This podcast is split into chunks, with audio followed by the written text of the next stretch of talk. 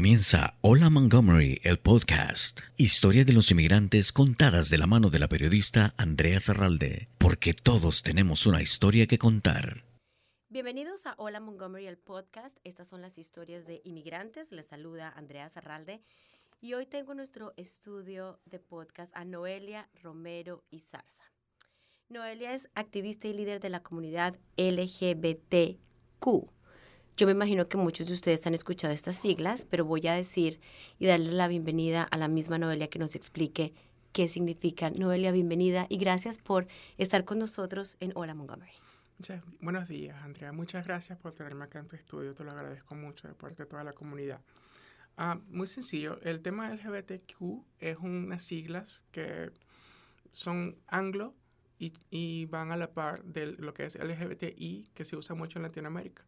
LGBTI significa lesbianas, bisexuales, gays, transgénero, e intersex. Intersex es cuando una persona nace con ambos uh, miembros genitales y es algo que es una cuestión médica, en realidad um, es un tema muy amplio. En el caso anglo, LGBTQ es lo mismo, lesbian, gay, bisexual, transgender, and queer. Queer es una preferencia sexual que abarca las otras cuatro letras. Entonces, cuando una persona se declara queer, pues puede ser, puede tener cualquier sexualidad en cualquier momento. Ahora, cabe notar, cuando tú eres una persona transgénero, no tiene absolutamente nada que ver con tu preferencia sexual. son dos temas completamente diferentes que lamentablemente están, los incluyen en uno mismo. Y digo lamentable porque no permite que las personas se tomen el tiempo de aprender las diferencias. Incluso personas dentro de la comunidad LGBT, uh, personas que son que se se autodenominan homosexuales o lesbianas, desconocen o no entienden cómo una persona trans, uh, ya sea de hombre a mujer o de mujer a hombre, no le quieren asignar una, una preferencia sexual a esa persona y resulta que las preferencias sexuales son como, yo siempre uso la analogía de los helados.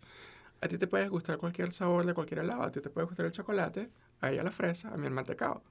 Y hoy otro día que te puede gustar el otro sabor. Eso, eso es muy personal y va de la mano de las preferencias de cada quien. Ahora bien, es importante en mi, por mi parte separar las dos, porque yo, la máxima cantidad del tiempo que yo duro es explicando a las personas la diferencia entre las unas y las otras. Noelia, dentro de esta determinación eh, lesbiana, gay, bisexual, transexual y inter... Intersex. Intersex es importante educarnos porque este, esta, y me llamó la atención, eh, me pareció nueva eh, antes de tener esta conversación cuando estaba investigando porque no la había visto. Entonces es por eso, y una de nuestras misiones es eso, educar a la gente en tantos temas. Dentro de esa denominación, ¿tú qué, cuál, qué te consideras? ¿Cuál es tu sigla? ahí viene la parte, lo que me dicen los gringos, tricky. Um, muy sencillamente, uh, hay, otra, hay otra connotación que se llaman personas cisgénero. Andrea, la Andrea que yo conozco, es una mujer cisgénero heterosexual. Usted nació mujer y se, se mujer, se siente mujer y es completamente heterosexual. Hay personas trans como yo que nos identificamos como mujer, al igual que tú, y me considero heterosexual. Me gustan. A ti te gustan los hombres, a mí también, a ella también. Es más o menos, esa es la lógica. Y muchas veces cuando tú le explicas eso a alguien, se te, la mente le hace, no entiendo, pero entonces no eres lesbiana, entonces eres, pero entonces eres gay. Y yo digo, no, en realidad yo me considero una mujer igual que tú y tengo el mismo gusto por hombres igual que tú. Es así de sencillo. ¿Se entiende? Se entiende. Y es un tema controversial, el cual genera, ha generado mucho odio y muchos crímenes de odio. Exactamente. Voy a compartirles unas cifras que son alarmantes. Em, que se revelaron hace poco y es que más de 331 transgéneros fueron asesinados en el mundo solamente en un año. Más de 331. Y no ha terminado el año. Y no ha terminado el año. Y más de 3.317 personas transgéneros, mujeres transgénero, fueron asesinadas desde enero del 2018. ¿Tú sientes miedo, Noelia? Por supuesto. Mira, yo soy una persona sumamente positiva y me considero una persona sumamente fuerte. Pero al tú ver las estadísticas por factor de raza o por factor de género, pues uno como que siente los odds contra uno, porque bueno, tengo, yo soy como siempre yo soy como seis minorías en una, ¿no? En un solo paquetico. Los números están allí, las estadísticas están allí. los porcentajes de personas trans en el mundo son mínimos, por decirte un 1%. Pero el, el porcentaje de, de, de, crímenes contra personas trans son altísimas. Entonces ahí ves, la, ahí ves el vínculo de cómo son una, una población mucho más sensible uno, bueno, uno dice, bueno, yo vivo en los Estados Unidos, esto es un país mucho más seguro, lo cual en teoría lo es, pero al final del día el odio no tiene fronteras. Tú eres de Colombia, yo soy de Venezuela y venimos de países que son de naturaleza violenta, bastante violenta, donde hay mucha violencia, mucha ignorancia. Uno al llegar acá dice, bueno, ya yo aquí me voy a sentir mejor, pero la realidad es que en una ciudad tan safe como el Distrito de Columbia o Maryland, los índices contra los índices de crímenes de odio contra personas LGBTQ es bastante alto, más alto de lo normal. Y lo peor de eso es que hay mucha apatía, mucha ignorancia, mucha, bueno, mm, como, como no me afecta a mí en realidad, pues entonces no me importa. Eso duele un poquito más que nada, porque dicen, bueno, vinieron por lo, una minoría no me importó, hasta que vengan y vengan por ti. ¿En qué momento fuiste atacada? Cuéntanos una de esas historias. Yo sé que hace poco, porque tú lo pusiste públicamente en redes sociales, fuiste atacada. Cuéntanos ese episodio u otro que quieras compartirnos sobre un momento donde te hayas sentido víctima completa, ataque verbal o físico eh, por ser una mujer trans. Mira, yo solamente puedo hablar por mí. Ah, conozco experiencia de muchas mujeres trans que han sido compartidas a mí en total privacidad en cuestiones de grupos de soporte y la mayoría siempre vive en un estado de temor porque uno nunca sabe dónde va a venir. Yo particularmente trabajo en la calle todo el tiempo. Este, yo trabajo, tengo una consultoría de informática y pues voy a todas las zonas, desde Baltimore hasta Virginia, Washington. Yo me traslado todo el día en la calle y pues tengo que estar expuesta a muchas cosas que tú nunca sabes dónde va a venir el peligro, a qué hora, de dónde por nosotras ser de Latinoamérica, normalmente somos personas que estamos muy predispuestas a estar como quien dice con ojos en la espalda. Siempre nos cuidamos mucho y sabemos dónde estar y dónde no estar. Aún así, tuve un pequeño episodio, no voy a decir que fue un ataque de odio porque en realidad no lo puedo categorizar, sí, pero sí tuve un episodio en el que una persona se me abalanzó, yo me caigo, me, me daño mi pierna y personas se preocupan. Yo lo publiqué no para, ay, que sí, que me atacaron, que fui víctima, porque en realidad no fue así, pero si uno vive constantemente con eso en la mente. Eh, tengo amigas que sí efectivamente han sido víctimas de ataques y no han sido muy agradables y a otros han terminado en la muerte.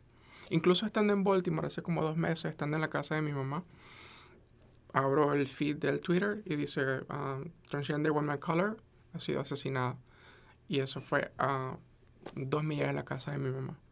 Y hablando precisamente de estadísticas, y ahora que los mencionas, eh, las mujeres trans que más son asesinadas son eh, de color y son mujeres. O sea, es, es impresionante ver cómo la ignorancia, lo que tú dices, lleva a esto, a, hacer que incluso se pierda la vida, se llegue a ese punto de perder la vida.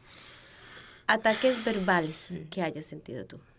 Yo no los he sufrido particularmente. Hay que aclarar que en la comunidad trans hay una palabra que se llama passing privilege. Passing privilege es cuando una mujer trans tiene la capacidad de manejarse en la sociedad sin que las personas se volteen a verte, a darte una segunda mirada.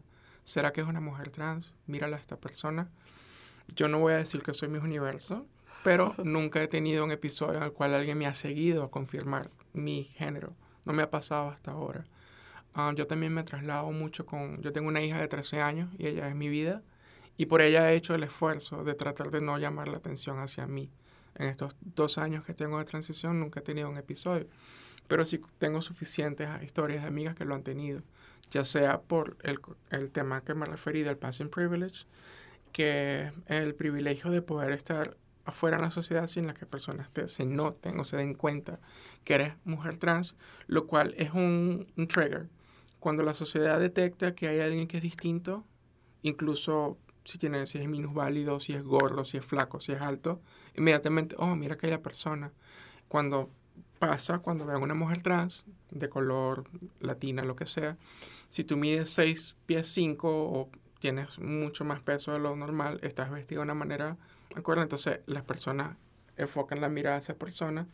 Si la ven ingresar a un baño de mujeres o de hombres respectivamente, dependiendo de qué tipo de trans sea, este, la atacan o la confrontan o le dicen, mira, mi hija está en ese baño, yo no deseo que tú estés allí. Ahí es donde ocurren la mayoría de las altercaciones. Pasa mucho en lo que es llamado el inner city. Por eso es que el, tema este de las mujeres de color, aunque yo, me, yo soy bien morenita, yo me considero una mujer de color, este, es donde es más susceptible lo que es el inner city y estos ataques son bastante frecuentes. Me dijiste que llevas dos años en este periodo de transición. Cuéntame cómo ha sido precisamente ese periodo de transición. Bueno, eh, de eso puedo escribirte una novela, Andrea. Puedo estar aquí hablando una hora de ese tema, pero te lo voy a encapsular así. yo tengo 44 años y viví 42 en mi género previo y no ha sido nada fácil. Y el tema, lo más importante en el tema de ser trans o ser lo que sea es el apoyo familiar y el apoyo de tu entorno social hay muchas, muchas puertas que se te cierran y, otras puertas que se te abren. Y eso, todo eso lo vas determinando a, través de tu camino. el apoyo familiar es muy importante. Algo que se habla mucho en la comunidad trans o en la LGBT en general son las altas tasas de suicidio.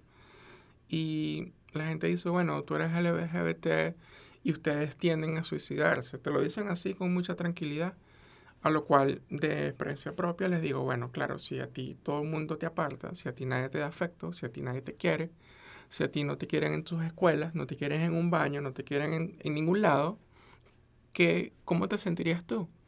Y se me quedan mirando, bueno, pero no, no tienes que decírmelo así tan fuerte. Bueno, pues así es como se siente. Se siente que te cierran las puertas. Se siente que no eres deseada. Aparte de eso, casualmente yo elegí comenzar este proceso con nuestro presidente Trump, que ha tenido una administración extremadamente anti-LGBT. Esta administración está dominada por una agenda evangélica, la cual han, prácticamente desmantelado uh, los, los, avances que se hicieron en los ocho años del presidente Obama, donde se avanzó mucho en temas LGBT, donde se dieron derechos básicos elementales para la comunidad trans. Eh, Trump en 12 meses las desmanteló completamente y si gobierna por cuatro años más, en, en ocho años no tendremos ningún derecho. Um, nos han quitado derechos para la salud, um, han básicamente legalizado que te puedan despedir. hace unos meses se oyó un caso en la Corte Suprema, la cual este, mm, se va a decidir el verano en el 2020 si uh, un empleador puede despedir a una persona por ser transgénero.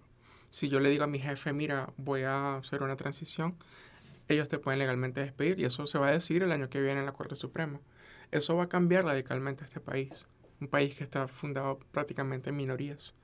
Y ante esas cosas uno dice, bueno, ¿cómo no estás deprimida? yo, bueno, no, estoy deprimida porque yo tengo una hija de 13 años, tengo una vida por delante y hay que seguir luchando. Todas las mañanas uno se tiene que levantar, maquillarse, arreglarse y salir a la calle a luchar. Noelia, déjame preguntarte una cosa. Hay un término coloquial que todo el mundo lo conoce y es el salir del closet.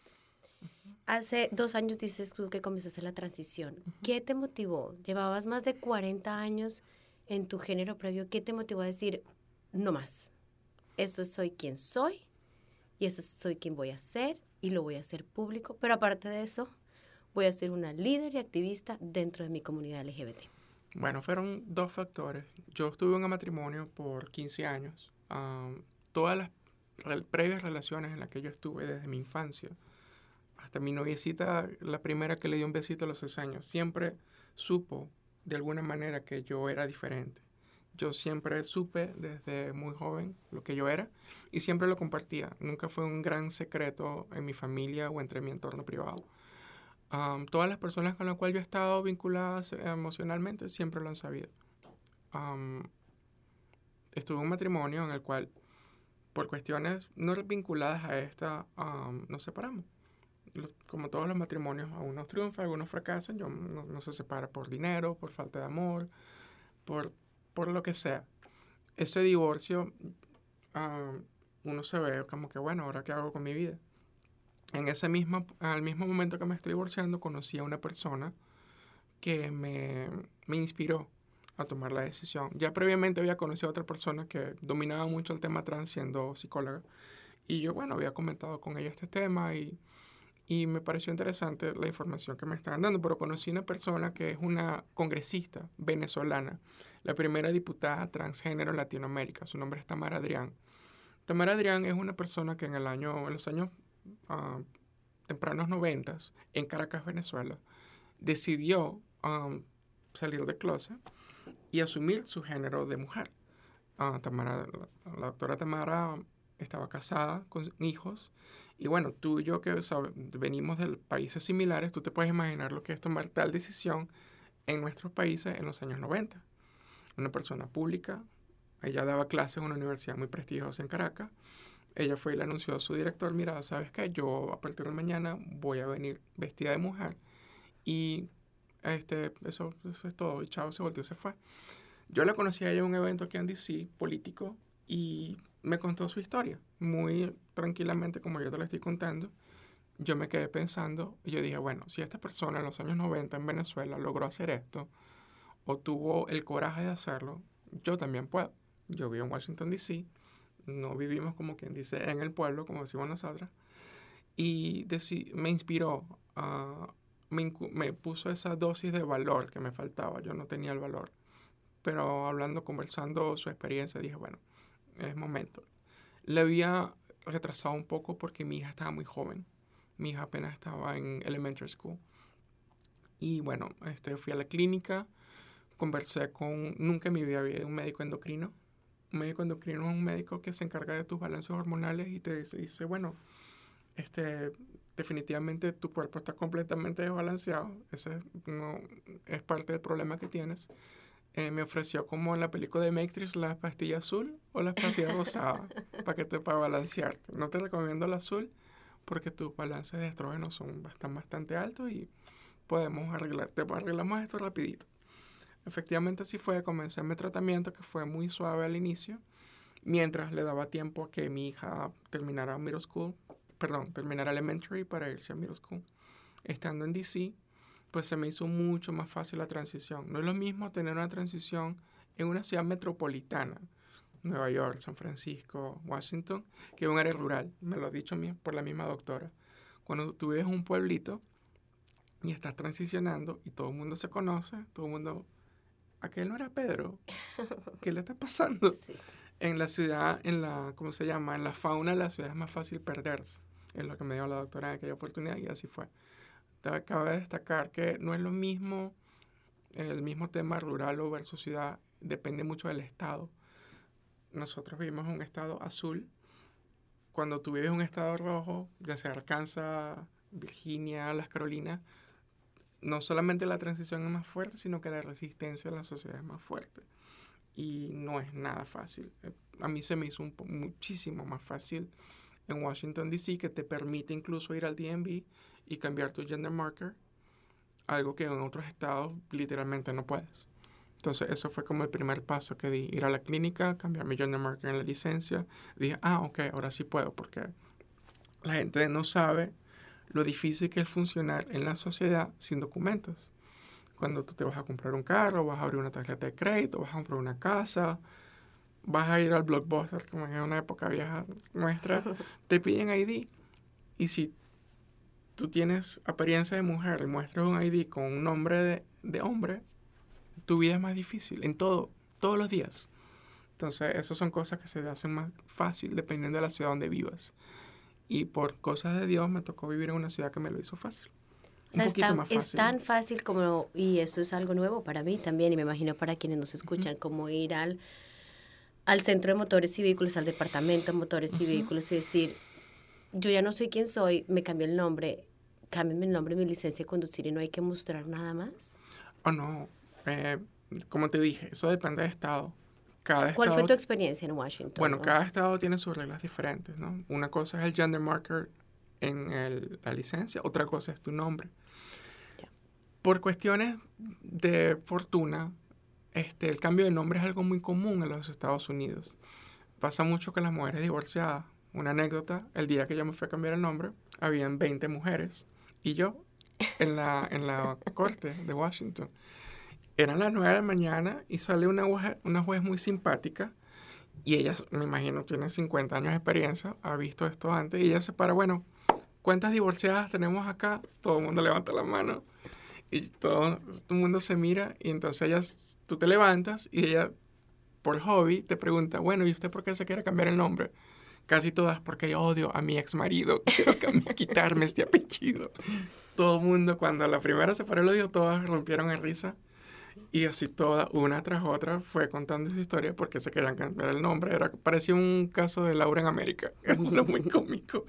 Cuando vine yo, que fue de último, y yo, no me digas, ya yo sé por qué tú te quieres cambiar el nombre, aprobado. Entonces, con ese papelito, tú vas al DMV y te puedes cambiar el nombre. Con ese papelito, tú puedes ir al Social Security y te puedes actualizar tu tarjeta de seguro social. Y en el caso de las personas que, aunque seamos americanos, somos naturalizadas, tienes que mandárselo al USCIS. Y toda esa gracia cuestan cientos y cientos y cientos y cientos y cientos de dólares que las mujeres trans en su mayoría no tienen. Yo me considero, yo estoy como en el top 10, en el top 10% de mujeres trans que somos afortunadas de tener documentos y poder hacer todas estas cosas. Yo aún teniendo amigos y amigas como tú que son profesionales que me pueden dar una asesoría, abogados, porque yo no tenía los recursos para hacerlo me fue muy difícil, muy costoso, gasté una fortuna en todas estas cosas, cosa lo cual la mayoría de las mujeres trans no tienen acceso a esos recursos, no tienen los abogados. Cada, tú sabes que lo que es ir al DMV, una planilla son 100 aquí y 100 allá, y tomarse la fotico aquí, y manda esto por correo, allá para acá. Bueno, todo eso cuesta platica, como en este país todo cuesta plata. Pero ahora legalmente llamarte Noelia Romero y Zarza definitivamente que cambió tu vida y te abrió un montón de puertas. Cambia la vida para cualquier persona trans que quiera funcionar en la sociedad, que es lo, el tema, uno de los temas que más me apasiona. El tema es un tema de identidad. el lobby religioso está en contra de las personas trans en todos los niveles, en muchos sentidos. También son anti-mujer porque son temas de antiaborto. Quieren controlar el cuerpo de los demás basado en sus creencias religiosas. Y yo digo, bueno, yo no quiero, primero no quiero ir a tu iglesia. Y segundo, yo lo único que quiero es un documento, una identidad. Quiero poder funcionar en la sociedad. Y más adelante vemos cómo solucionamos los nuestras diferencias, si es tan importante para ti. Ah, digo que soy el top 10% porque en Latinoamérica esto no existe. ¿Ok? Yo podría ser muy este, reina Lady D acá en los Estados Unidos, pero en nuestros respectivos países esas cosas no existen. En México tengo una amiga mexicana que efectivamente lograron pasar una ley en la cual tú puedes ir a tu registro donde te presentaron cuando naciste y sales por la puerta con una partida de nacimiento que dice tu nuevo nombre. Y con eso puedes hacer exactamente lo mismo que yo hice, sacarte tu pasaporte, tu cédula y ser una persona funcional. Ella efectivamente tiene sus papeles americanos con un nombre y sus papeles mexicanos con su nombre. No es el caso en la mayoría de Latinoamérica. Es muy, eh, creo que es efectivamente así en Uruguay, quizás Chile y Argentina y hasta ahí. Ya después el resto se acabó lo que se daba. Pasos de bebé, definitivamente, eh, pero se ven avances y progresos a paso lento eh, para la comunidad LGBT. Vamos a hacer una breve pausa, estamos conversando con Noelia, esto es Hola Montgomery, el podcast, ya regresamos. Vamos a un breve corte y regresamos enseguida con más de Hola Montgomery, el podcast.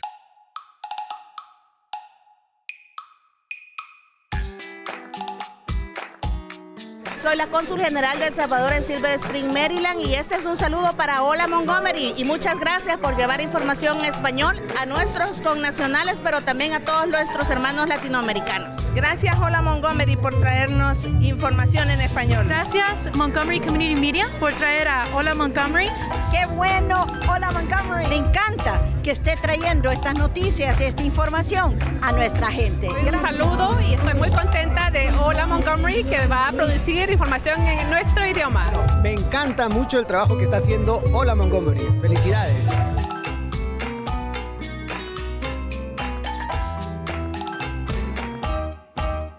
Gracias por seguir conectados con Hola Montgomery, el podcast. Continuamos con más. Seguimos en Hola Montgomery, el podcast. Hoy estamos conversando con Noelia Romero y Zarza. Ella es activista y líder de la comunidad LGBT, una mujer trans que hace dos años comenzó su transición, que abiertamente nos ha contado su historia.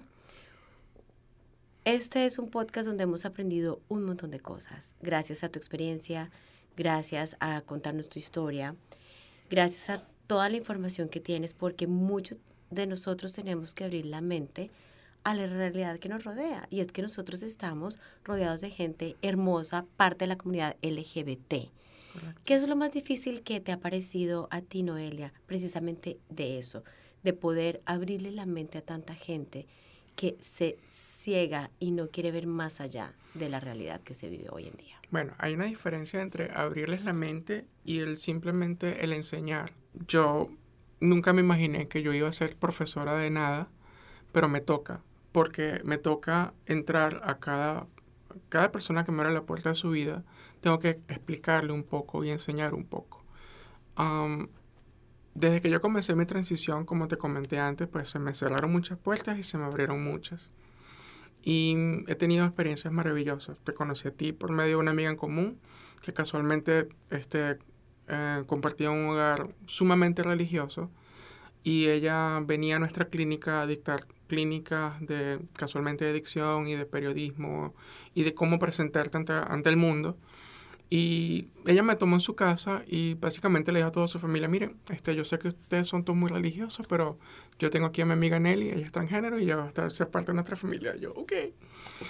Eso me dio a entender que, mira, um, tú en tu casa aceptas a quien tú quieras. Eh, de, de, las puertas de tu casa para adentro, tu hogar, están tus hijos, están tu familia, están tus creencias, están tus valores y eso se respetan, porque cada quien tiene sus creencias y sus valores. Pero de la puerta para afuera, vivimos en un mundo eh, muy plural. Ah, casualmente mi comunidad venezolana, que es un país prácticamente arruinado, uh, en el cual ha generado casi 4 o 5 millones de venezolanos en el exilio, refugiados ahora mismo por toda Latinoamérica que vienen huyendo de, de una guerra prácticamente. Son, hay más refugiados en Venezuela que en Siria. De, esa, de ese ah, porcentaje de personas que vienen acá a los Estados Unidos, a veces vienen con una mente muy cerrada. Y el punto que estoy tratando de hacer es que estas personas deben educarse en que en, los Estados Unidos, que es donde tú y yo vivimos, donde podemos hablar con propiedad, pues hay personas muy diversas ah, en razas, en religiones, en preferencias sexuales. Entonces, si tú no estás dispuesto, si tú dices que estás huyendo de una opresión y quieres venir a los Estados Unidos, como quien dice, the land of the free, tienes que compartir y tienes que convivir y nadie le puede imponer criterios a nadie. Yo no, yo no estoy tratando de imponerle mi estilo de vida a nadie, ni que nadie me lo imponga a mí. Por en la calle tenemos que compartir, como que dice la acera. Y tenemos que enseñarle a nuestros hijos, queramos o no, que en el mundo hay personas diferentes, que no vivimos en un mundo homogéneo. Quizás tú y yo crecimos en un país donde todo el mundo era católico, donde aunque somos países muy mezclados racialmente, hay una si se quiere, denotación de homogeneidad. No había agentes externos. En los Estados Unidos, tú, y yo nos asumamos aquí en la esquina y vamos a ver gente de todos lados. Vamos a ver gente con turbantes, vamos a ver gente caminando con, con cualquier cantidad de atuendos de diferentes partes del mundo y tenemos que enseñarle a nuestros hijos, mira, aquella persona es musulmana, mira, aquella persona está completamente tapada porque esa es su creencia. Yo no la comparto, pero eso es, la, eso es su, su, creencia. De igual manera, las personas trans este, sufren de mucha ignorancia. Ah, las personas asumen temas de los estereotipos negativos que tienen las personas trans en Latinoamérica.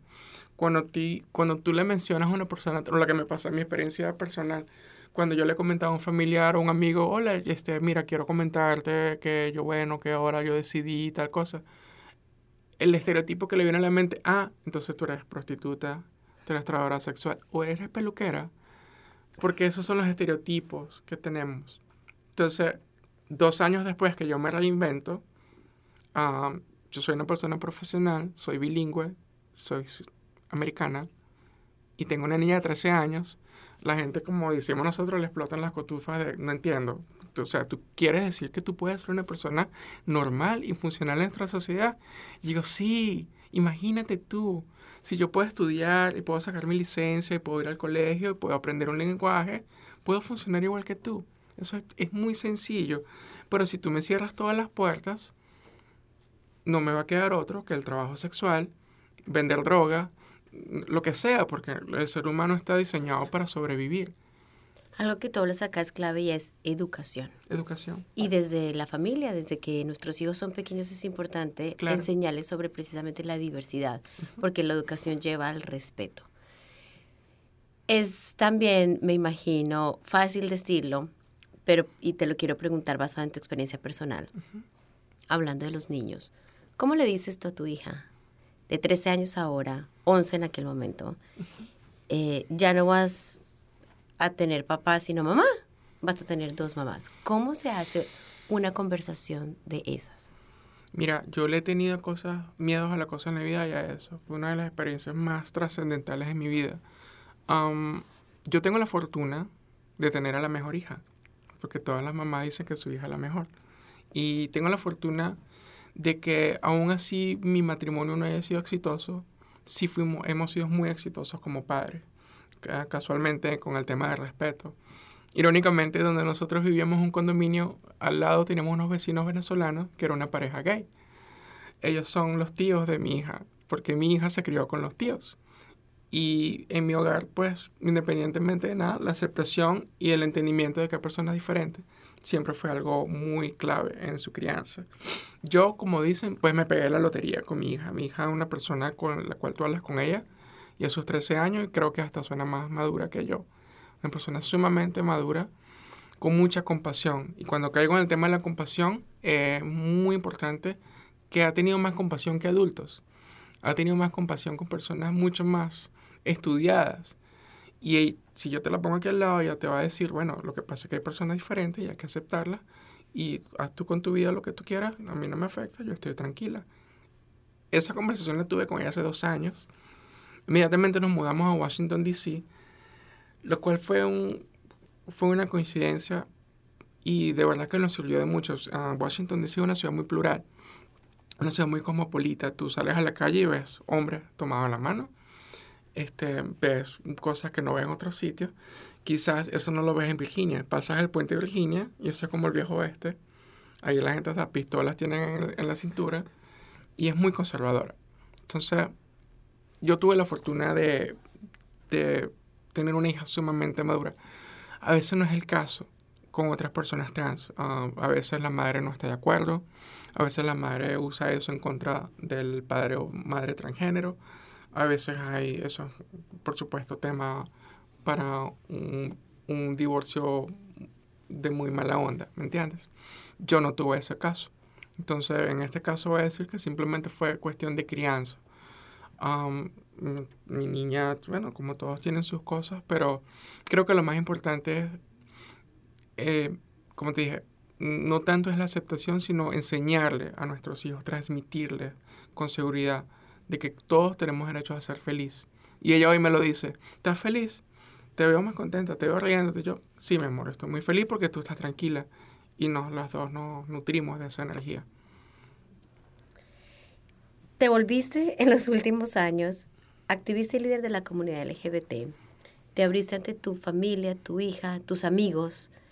Aparte de todo, miembro de la diáspora venezolana política. ¿A qué hora se queda tiempo para respirar, Noelia? Yo, estás en todas partes.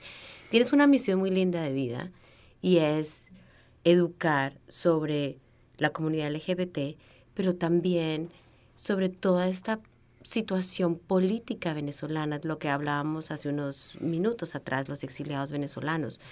Cuéntanos esa parte de tu inspiración en el ámbito político para ayudar a los venezolanos que están en el área de Washington, D.C.? Bueno, irónicamente, yo soy una persona muy, como en Venezuela decimos, muy intensa. Y cuando me gusta un tema, pues me, me apasiona mucho ese tema.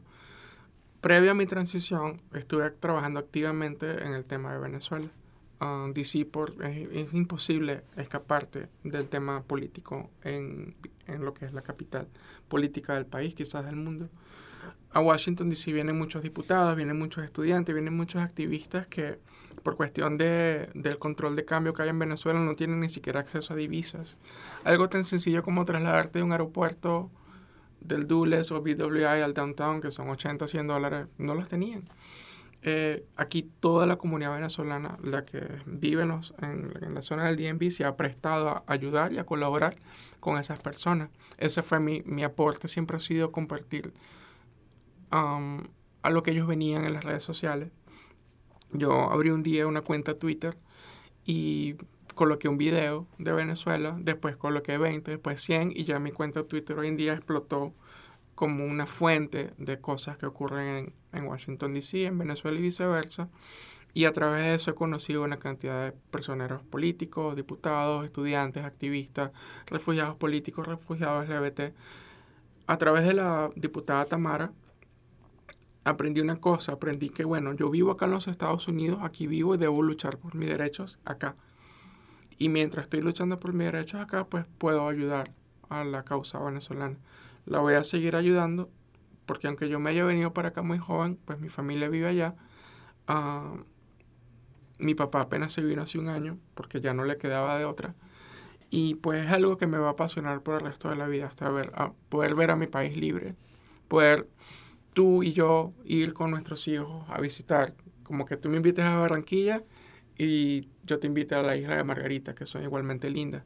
Cosa lo cual digo, eh, con mucho dolor, no lo puedo hacer hoy en día.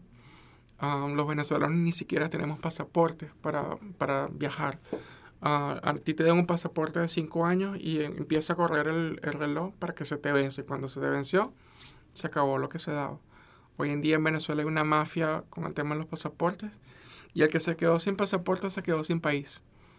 Y ahorita los movimientos de izquierda que están manejando la política en Latinoamérica, me cuesta mucho compartir su, su como quien dice, su entusiasmo con estos movimientos de izquierda, porque yo vi cómo esos movimientos destruyeron mi país, que es el que, el que puedo hablar con propiedad.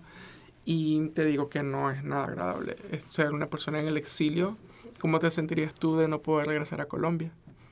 Porque si llegas al aeropuerto te meten presa o no tienes pasaporte o tu familia no tienen divisa. Nadie entiende eso de la divisa. Nadie sabe lo que es no poder viajar. O puedes viajar, pero no puedes salir sin un dólar. Eso, eso no es comprensible para nadie, sino para los venezolanos. Definitivamente, Noelia, tú le metes muchísima pasión, entusiasmo y dedicación a todo lo que haces y lo vemos con toda esta parte política, con toda la parte de educación de la comunidad LGBT. Un consejo para alguien que está escuchando este podcast y dice, como Noelia, yo también quiero decirlo públicamente, soy parte de la comunidad LGBT, pero no me he animado.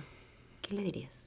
Wow, um, es una cuestión muy personal, es una guerra interna con la cual uno vive toda su vida. La, la clave de todo este meollo es valor. Tienes que tener el valor. Porque hoy estamos y mañana no. La vida es muy corta. Ah, yo tengo 44 años y estoy muy emocionada los próximos días. Y hay que verlo así. Eh, o sea, estamos en tiempo. No, no tenemos mucho tiempo en esta tierra. Tenemos que tomar la decisión de ser felices. Esa creo que es la clave. Valor y el anhelo de ser feliz en tu propio cuerpo y, y externamente y tener algún tipo de paz entre tu mente, tu alma, lo que, lo que te rodea. Esa, creo que de eso se trata la vida, no creo que se trata de tener dinero, ser rico, ser pobre. Creo que se trata de una paz, un balance entre cuerpo, alma y espíritu y poder llegar a ese punto. Creo que de eso se trata la vida. Eso es un camino es una meta. Y bueno, todos tratamos de encaminarnos en eso. Y yo creo que se trata de tener valor, no tenerle miedo a nada, porque nadie te lo va a venir a dar. Usted tiene que luchar por lo que usted quiere. Y un mensaje a quienes desconocen, de alguna manera rechazan e ignoran qué es y lo que significa la comunidad LGBT. Mira, hay una cosa que se llama Google. Usted pone en Google qué significa ser transgénero, qué significa ser ah, homosexual, qué significa ser X religión. Infórmese, edúquese, léase un librito, dure cinco minutos, porque puedo hablar solamente por mi gentilicio, los venezolanos tendemos a, a querernos ser muy sabiondos de todos los temas. Tú te metes en redes sociales, pues todos son politólogos, todos son biólogos, todos son internacionalistas, hablan de todos los temas con una facilidad de conocimiento y yo digo, wow, esta persona debe tener cinco títulos universitarios. Y resulta que no es así. Aparentemente, mientras más conocimiento, más facilidad de conocimiento hay, más ignorancia hay. Uh, personas hablan de temas trans con una facilidad abismante. Hay un tema ahorita muy polémico que es el tema de las mujeres trans en los deportes, o las personas trans en los deportes, un tema sumamente polémico. Y digo, mira, hay doctores, uh, profesores, gente que estudia para esta cosa toda la vida y todavía no han dado con el balance correcto de saber qué hacer con las personas trans en los deportes. Entonces me vas a decir a mí que tú que trabajas en, un taller mecánico o limpiando casa o la profesión que sea, vas a poder tener una opinión educada de lo de, por qué sí o no esa persona puede este, participar en unas olimpiadas. Porque es que no te quieren en ningún lado, no te quieren en un, en un, deporte, no te quieren ni siquiera en un concurso de belleza. No sé si recuerdan la polémica de mi España. Eso fue un periodo muy rudo para mí en el cual personas allegadas a mí estaban compartiendo memes ofensivos contra la, chica que se iba a ir por primera vez al mismo universo, que incluso entre la comunidad trans había personas que no estaban de acuerdo que ella fuera. Yo digo, mira, puedes estar en acuerdo, puedes estar en desacuerdo, chévere, porque de eso se trata, pero no sean crueles, no sean crueles, porque hay niños y niñas que están viendo a esta chica, están diciendo, wow, yo puedo ir al mismo universo, wow, yo puedo ir a las Olimpiadas, porque el sueño de una persona trans vale menos que el tuyo. Ah, porque yo soy trans, yo no puedo. Pero ya va, vamos a, vamos a hablar, vamos a, educarnos, vamos a entender, vamos a esperar que las personas que saben nos digan qué guidelines podemos tener para esto. Pero no me cierre la puerta porque es que no nos quieren en ningún lado. Entonces, edúquense, léanse un librito. Si tienen una persona uh, LGBTQ en su familia, lamentablemente les va a tocar hablar del tema, les va a tocar educarse. Tú me puedes tirar piedras a mí, yo las aguanto. Por esa persona que están en closet en tu familia, dicen, mira cómo están hablando mal de Nelly o mira cómo están hablando mal de la otra persona. A mí me da miedo salir del closet porque mira todo lo que está pasando.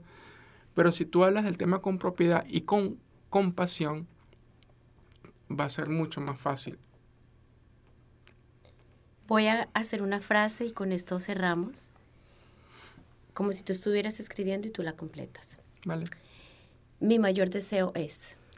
Compasión para las personas trans. Yo espero de la comunidad venezolana que.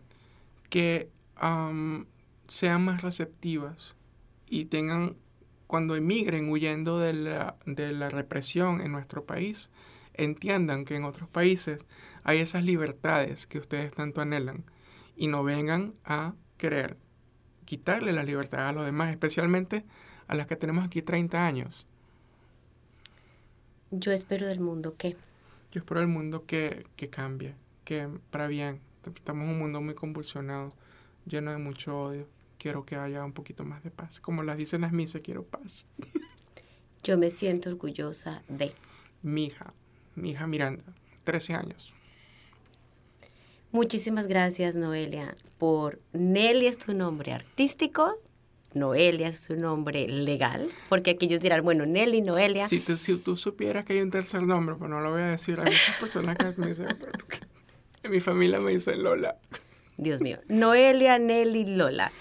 Lo importante es, como te quieras llamar, como te quieran decir, es que eres una mujer trans llena de orgullo, llena de potencial para educar a los demás, que es lo que nos hace falta. Me encanta una palabra que mencionaste y es compasión. Compasión, muy importante. Muy importante. Gracias, eh, Noelia, por haber compartido con nosotros su historia. Estas son las historias de inmigrantes. La vamos a ver a Noelia en muchas partes porque ella es activista y líder de la comunidad LGBT aquí en el área metropolitana de Washington, D.C. y a través de las redes en el mundo. Esto es lo que se necesita. Esto, hablar como se dice en inglés, speak out. Contar las historias y para eso estamos nosotros. Estuvo con ustedes Andrea Zarralde. Si les gustó este podcast, por favor califíquenlo, suscríbanse a través de nuestras plataformas de podcast. También nos pueden ver a través de YouTube Un saludo a la cámara. y estamos en nuestra página de internet www.mymcmedia.org. Gracias a todos ustedes por haber compartido con nosotros este tiempo y a ti por haber abierto tu corazón. Gracias por abrirme el espacio. Hasta la próxima estuvo con ustedes Andrea Zarralde en Hola Montgomery, el podcast Historias de Inmigrantes. Gracias por su preferencia. Hola Montgomery, el podcast, una producción de Montgomery Community Media.